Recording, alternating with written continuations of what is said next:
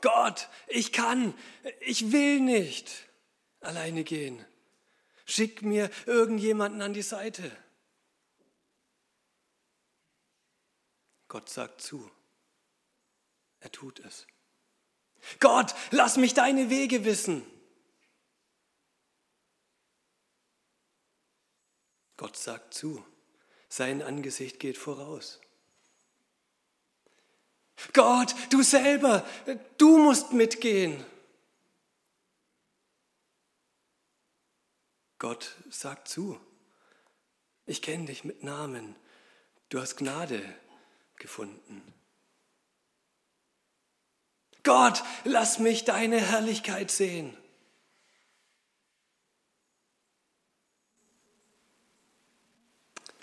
Und jetzt? Sagt Gott auf diese vierte Bitte hin auch, jawohl? Und wenn er das tun sollte, wie, wie sieht das aus, seine Herrlichkeit? Wie sieht Gottes Herrlichkeit aus? Ist das ein, ein riesiger Raum, ein Palast, der erfüllt ist von Gott? Ist das einfach ganz viel, ganz viel Licht, alles hell? Liegen da alle Weltreiche, alle Könige, alle Engel Gott zu Füßen? Ist es eine wunderbare, eine betörende Stimmung, bunteste Farben, bezaubernde Klänge? Wie sieht Gottes Herrlichkeit aus? Bevor die, bevor die Auflösung kommt, noch ein ganz kurzes Wort zu dem, wer das eigentlich fragt oder erbittet. Mose. Der Mose, der vor inzwischen schon einiger Zeit am brennenden Dornbusch Gott selber begegnet ist. Der zum Anführer des Volkes Israel wurde. Der Mose, der in Gottes Namen immer wieder vor den Pharao geht. Der die zehn Plagen angekündigt und erlebt hatte. Der Mose, der bei der Teilung des Meeres gleich in vorderster Front war. Der musste nicht anderen Leuten über die Schulter gucken und staunen, passiert das wirklich? Der hat das ganz vorne miterlebt. Der Mose, der von Gott selber die Gesetzestafeln bekommen hat. Der Mose, der in der Stiftshütte mit Gott redet, wie ein Mann mit seinem Freund redet.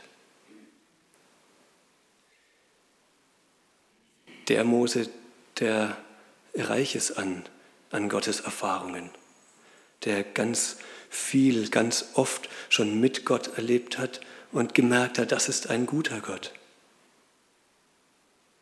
Und jetzt? Jetzt ist sein Herz so in die Hose gerutscht, so verzagt, so voller Sorgen, dass er fragen muss, dass er ihn bitten muss, lass mich deine Herrlichkeit sehen. Und warum? Weil, weil das Volk Israel ungehorsam war. Während Mose auf dem Berg oben war, das Volk unten im Tal, wird es ungeduldig, baut ein, ein Stierbild, betet das Stierbild auch noch an und dann sterben. Einige, viele Menschen müssen sterben. Die Gesetzestafeln sind zerbrochen. Und dann bittet, fleht Mose, schickt mir jemanden an meine Seite. Zeig mir den Weg. Nee, geh selber mit. Zeig mir, deine Herrlichkeit.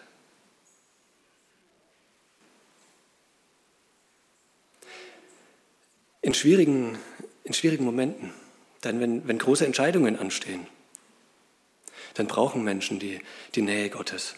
Christen, Menschen, die mit Jesus unterwegs sind, die, die erflehen sie. Zeig dich, ich, ich möchte dich sehen, ich, ich, ich brauche Wegweisung. Ich brauche, dass du mir vorangehst. Und wenn dann noch Zweifel dazukommen, wenn man nicht weiß, gibt es dich überhaupt? Wie, wie sieht es denn aus? Ich, ich krieg so wenig von dir mit. Kennst, kennst du mich? Weißt du, wie es mir in meiner Situation gerade geht? Wenn das noch dazukommt, dann wird der Ruf natürlich umso lauter. Dann ist die Sehnsucht natürlich umso größer nach der Herrlichkeit, nach dem seine Macht zu sehen. Gottes Macht. Sehnsucht könnte man sagen, ist menschlich. Sehnsucht nach Gott. Warum? Weil, weil wir auf Beziehung mit ihm angelegt sind. Und Sehnsucht ist nicht nur menschlich, sie ist auch christlich. Warum? Weil wir ja Jesus weil wir Gott kennen als den guten Hirten, als den, der uns vorausgeht, als den, der gesagt hat, ich, ich bin mit dir unterwegs. Weil wir ihn kennen als den, der mich kennt. Und weil wir wissen, er ist einer, der eine, eine wunderschöne Herrlichkeit vorbereitet hat für uns, eine Ewigkeit, auf die wir warten und zugehen. Und dann ist es ganz normal, Sehnsucht nach diesem, nach diesem Gott zu haben, ihn zu sehen, wie auch immer das dann genau aussehen mag. Das ist normal und man, kann nicht sagen, das ist schlecht. Überhaupt nicht. Und Mose möchte Gottes Herrlichkeit sehen, seine Kavot, sein, sein Gewicht, seine Schwere, seine Macht, seine Ehre, seinen Reichtum, seine Würde.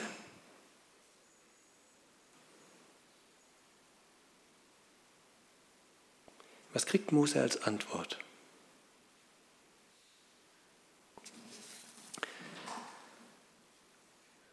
Und Mose sprach, lass mich deine Herrlichkeit sehen.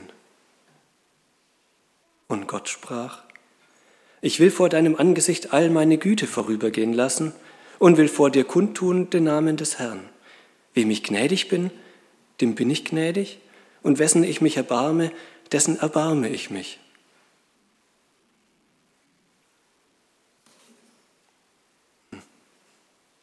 Klingt jetzt erstmal nicht so berauschend, kein großer abgefahrener Palast oder sowas, sondern ja, die Güte. Die Güte darf vorbeiziehen. Das, das Gute, das Gutsein, die, die Ganzgüte, alle Güte, das Beste, schön. Und vor Mose wird der Name des Herrn ausgerufen. Ja. Klingt für meine Ohren erstmal nicht so berauschend. Tatsächlich aber, wenn man den Namen von einem anderen kundtut oder wenn Gott seinen Namen kundtut, dann gibt er sich in gewisser Weise in die Hand von Mose, dann ist er anredbar, dann ist Gott eben nicht mehr in irgendwie so einem fernen Raum oder eine namenlose Gestalt oder Macht, sondern dann ist er, dann ist er Jahwe dann weiß man. Ich rufe nicht in einen, einen Raum hinein und weiß gar nicht, ob da jemand hört und wenn jemand hört, wer das denn ist, sondern dann, dann kenne ich ihn. Denn mit dem Namen ist auch sein Programm festgeschrieben. Da kann ich ihn anreden und darauf festnageln. Auf diesen Gott, der gesagt hat, er ist gnädig, er ist barmherzig. Und wenn ich den Namen habe, und dann auch noch weiß, wo zwei oder drei in meinem Namen versammelt sind, da, da bin ich mittendrin, da bin ich voll dabei. Dann macht sich Gott lokalisierbar, dann ist Gott mitten dabei. Er stellt sich vor als ein gnädiger, als barmherziger Gott. Das ist er. Und jetzt klingt das so ein bisschen willkürlich, ja, wem ich halt gnädig sein will, dem bin ich dann gnädig, dem anderen halt nicht. Aber das steht ja nicht da. Das ist nicht, das ist in keinster Weise willkürlich, sondern das ist vielmehr eine, eine Zusicherung. Ja, ich will auf jeden Fall, ich bin das ganz sicher gnädig und barmherzig. Mose hatte nach Herrlichkeit gefragt. Er suchte sehnte sich nach einem Gott, nach einem mächtigen Gott, nach einem imposanten, nach einem starken und mächtigen.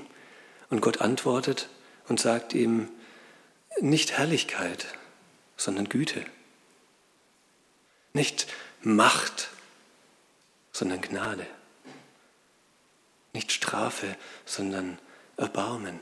Das ist die Visitenkarte Gottes. Güte, Gnade, Erbarmen. Und damit könnte die Geschichte eigentlich zu Ende sein. Wer Gottes Herrlichkeit zu sehen begehrt, wer das, wer das mitbekommen will, der merkt, wir haben einen guten Gott, einen gnädigen Gott und einen barmherzigen Gott. Und das ist super. Da ist, das ist richtig gut. Überhaupt keine Frage. Und Mose hat das alles schon erlebt und er könnte das unterschreiben und es wäre einwandfrei. Aber Geschichte geht ja noch weiter. Und er, Gott, sprach weiter, mein Angesicht kannst du nicht sehen, denn kein Mensch wird leben, der mich sieht. Mehr geht halt nicht. Mein Angesicht, das kannst du nicht anschauen, denn jeder, der mir ganz direkt gegenübersteht auf der Erde, der wird das nicht überleben. Den wird es zerhauen, verbrennen, verreißen. Angesicht Gottes kann ich nicht direkt anschauen. Also deutliche Absage an den Wunsch von Mose. Der Wunsch war, äh, okay, war gut, aber gibt eine dicke Absage. So funktioniert es nicht. Und dann aber, der Text geht dann nochmal eine Runde weiter. Und man könnte vielleicht sagen, dort bekommt Mose dann eine Art Platzbestimmung, einen Standort, an dem er stehen darf oder stehen muss. Und der Herr sprach weiter. Siehe, es ist ein Raum bei mir, da sollst du auf dem Fels stehen. Wenn dann meine Herrlichkeit vorübergeht, will ich dich in die Felskluft stellen und meine Hand über dir halten, bis ich vorübergegangen bin. Dann will ich meine Hand von dir tun und du darfst hinter mir hersehen. Aber mein Angesicht kann man nicht sehen.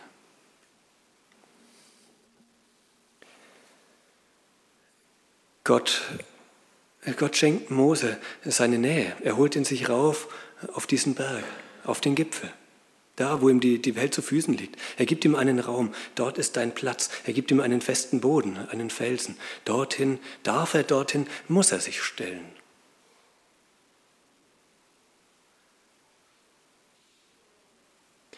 Gott und Mensch, die beiden, sie kommen sich nahe. Aber, und das ist, glaube ich, ganz schön wichtig, die beiden fließen nicht ineinander über. Das gibt keine Verschmelzung zwischen Gott und Mensch. Da bleibt ein, ein Abstand, eine Distanz. Die beiden sind ganz enge, aber eben nicht verschmolzen. So weit geht es nicht. Mose, Mose braucht die Erde, Mose braucht die, die Tiefe der Felskluft, um das Ganze zu überleben. Er braucht, den, er braucht die Hand, die ihn abschirmt vor Gottes Herrlichkeit. Sonst würden seine Augen erblinden. Kein Mensch kann das überleben, wenn Gott, wenn er Gott ganz direkt gegenübersteht auf der Erde.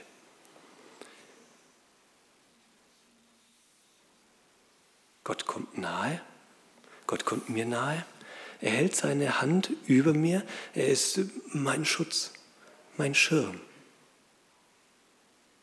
Und gleichzeitig wird er nicht eins mit mir. Er geht vorüber. Er geht vorbei. Er lässt dem Mose die, die Höhe, die, die Nähe ganz dicke merken. Und gleichzeitig geht er weiter. Er mutet ihm auch die Tiefe zu. So ist das Leben. Manchmal Höhenflüge und manchmal geht es ganz tief nach unten. Zum Leben gehört beides mit dazu. Stark sein und schwach sein. Mose hat darum gebeten, Gott gegenüberzustehen. Der Mund bleibt Mose verschlossen. Das geht so nicht. Mose wird auch nicht den Rücken, denn das Hinterteil von Gott sehen. Dafür gäbe es ein extra Wort. Das steht hier nicht, sondern eher das, das Nachher. Gott ist vorüber und man, Mose bekommt noch das, das Nachglühen mit. So wie, wie die Fußspuren im Sand. Oh, da war mal jemand, der ist vorbeigelaufen.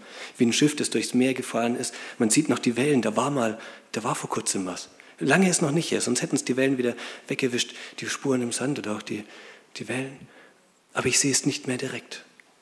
Nur noch das Nachglühen. Das darf Moses sehen. Heißt, wenn ich Gottes Herrlichkeit sehen will, ein, ein guter, ein legitimer Wunsch, dann kann ich letztlich nicht viel dafür tun. Denn gemacht hat eigentlich nur Gott was. Bis auf, ganz am Anfang, Mose hatte darum gebeten, er hat Gott angefleht, lass mich deine Herrlichkeit sehen. Das hat Mose gemacht. Am Anfang und dann die Augen offen gehalten. Er hat ihm hinterher gesehen. Und das ist die Herrlichkeit, die Mose zu sehen bekommt, sein Hinterhersehen. Denn was heißt das denn auf der, auf der anderen Seite? Ich kann ja nur einem hinterher schauen, der mir vorausgeht. Anders geht das nicht. Wenn mir keiner vorausgeht, wenn Gott nicht vorausgehen würde, würde ich ihm nicht hinterhersehen können, würde ich seine Spuren nicht mehr sehen. Gott bereitet den Weg.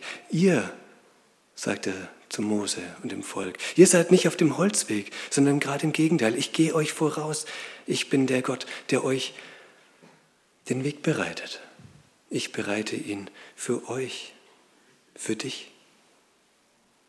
Und, und wie er das tut, auf bombastische Art und Weise, können wir vom Neuen Testament her sehen und feststellen. Johannes 1, wir hatten es vor kurzem von dem Lamm Gottes. Ein paar ganz wenige Verse vorher heißt es, und das Wort ward Fleisch und wohnte unter uns, Jesus. Und wir sahen seine Herrlichkeit, eine Herrlichkeit als des eingeborenen Sohnes vom Vater. Gottes Herrlichkeit wird in Jesus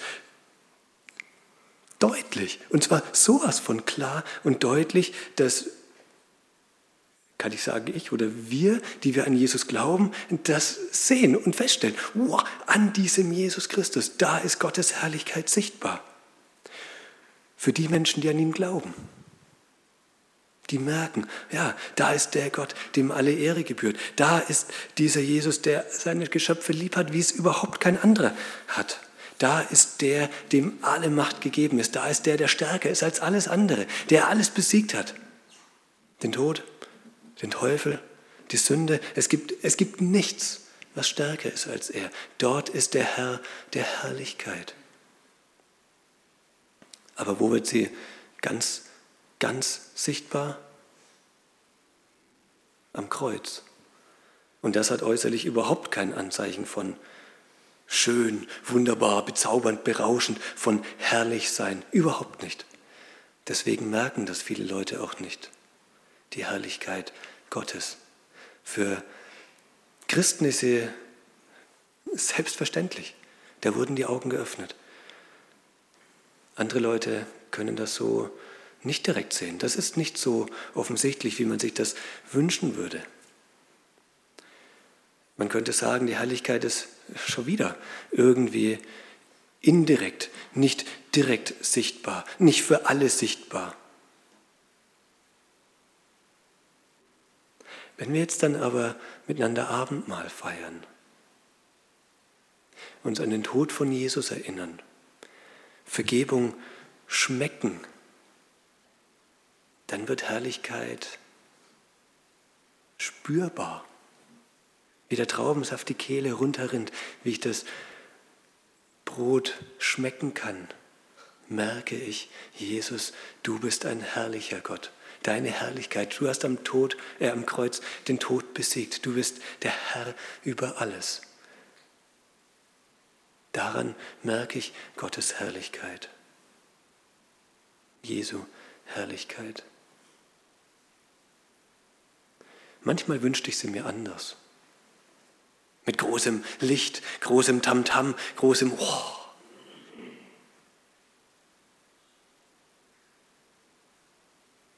Mose hat es in gewisser Weise erlebt. Und vielleicht noch ganz wenige andere auch.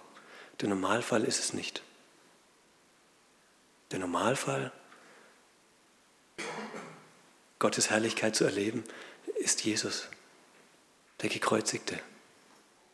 Wir dürfen, wir werden ihn schmecken, spürbar, herrlich. Ich bete. Großer Gott, du bist ein mächtiger Gott. Du bist der, dem alle Ehre gebührt. Du bist der, der herrlich ist.